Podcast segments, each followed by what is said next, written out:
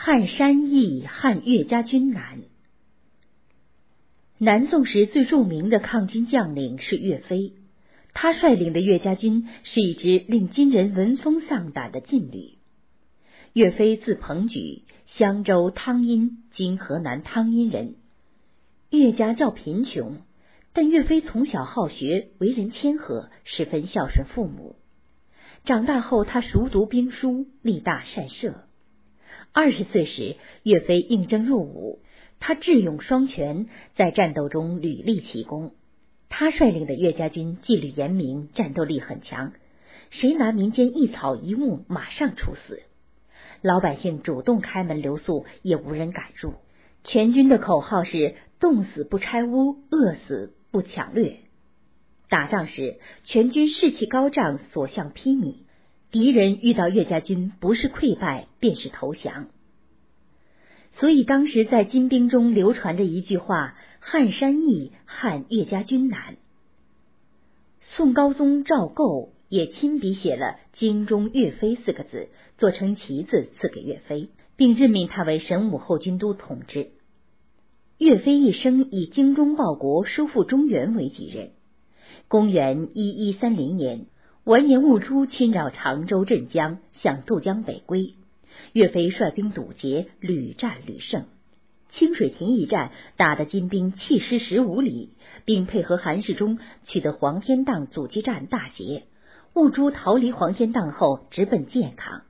岳飞果断地在牛头山设下埋伏。夜里，他派出一百多名士兵混入金营骚扰，金兵又惊又怕，自相残杀。兀术急忙逃往淮西，岳飞因而收复建康。正是在这前后，岳飞写了一首词《满江红》，以表达他收复中原的豪情壮志。其中“三十功名尘与土，八千里路云和月”已成为传颂千古的名句。岳飞曾连续上表请求出师北伐，但都因为宋高宗秦桧等人主张议和而没有结果。公元一一三八年。金国派使者议和，岳飞虽竭力劝阻，但第二年宋金议和仍成为事实。宋向金称臣，每年进贡银二十五万两，绢二十五万匹，金归还河南等地。这就是历史上著名的绍兴和议。朝廷为此准备庆贺，岳飞又上书直言：议和是国耻，不便庆贺，并表示了收复燕云、复国报仇的意愿。朝廷不采纳他的意见，却升他的官职，表示安抚。然而不出岳飞所料，公元一一四零年，金朝便撕毁合约，出动大军，分四路大举进犯。不到一月，根据合约归还南宋的大片土地再度沦陷。危急之时，朝廷才派岳飞救援。岳飞马上调兵遣将，率军长驱北上，直逼中原。不久，各路将领纷纷传来捷报，他们收复了许多失地。王贵等将领又分道出战，岳飞则以轻骑进入燕城。入侵的金兵节节溃退，岳家军却声势大振，锐不可挡。完颜兀珠大为恐慌，召集部下龙虎大王等商量。他们认为宋朝的大将只有岳飞难以抵挡，准备集中兵力与岳飞决战。消息传来，南宋朝廷惊恐万分。岳飞却认为金人已走投无路，便立即向兀珠挑战。兀珠集合龙虎大王、盖天大王和韩长之兵，进逼燕城。岳飞派儿子岳云领骑兵直冲金军。岳云不负岳飞所望，与金军大战数十回合，杀得金兵尸横遍地。兀珠有一支劲旅，士兵身披重甲，每组三匹马。用锁相连，号称拐子马，非常厉害。这次兀术调集了一万五千名骑兵，向宋军冲杀过来。岳飞派出步兵持刀冲入马阵，叫他们专砍马腿。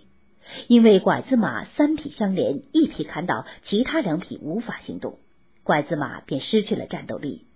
宋军趁机冲杀，金兵大败。拐子马全军覆灭，兀竹失声痛哭。自从起兵以来，都靠拐子马打胜仗，今天全完了。岳飞见连连获胜，便对岳云说：“贼兵失败多次，必然改攻颍昌。你赶快带兵去支援。”金兵果然转攻颍昌，岳云和颍昌的王贵互相配合，围击金兵，一场大战，杀死兀珠的女婿夏金吾，副统军年罕索索景。兀珠屡打败仗，只好下令让老人和妇女儿童先撤退。岳飞乘胜进军朱仙镇，这里离汴梁只有四十五里，而兀珠则退守在汴梁城里，已陷入绝境。捷报传来，活跃在民间的各路义军都纷纷举起岳家军旗号，打击金兵。各地的老百姓也争着推车牵牛犒劳岳家军。五珠哀叹道：“自从我在北方起兵以来，从来没有失败的像今天这样惨。岳家军胜利在望。”岳飞在朱仙镇对部下豪迈的宣布：“大伙奋力杀敌吧！等我们直捣黄龙府，再一起痛饮庆功酒。”全军上下群情激愤，南宋抗击金军，收复失地，出现了前所未有的大好局面。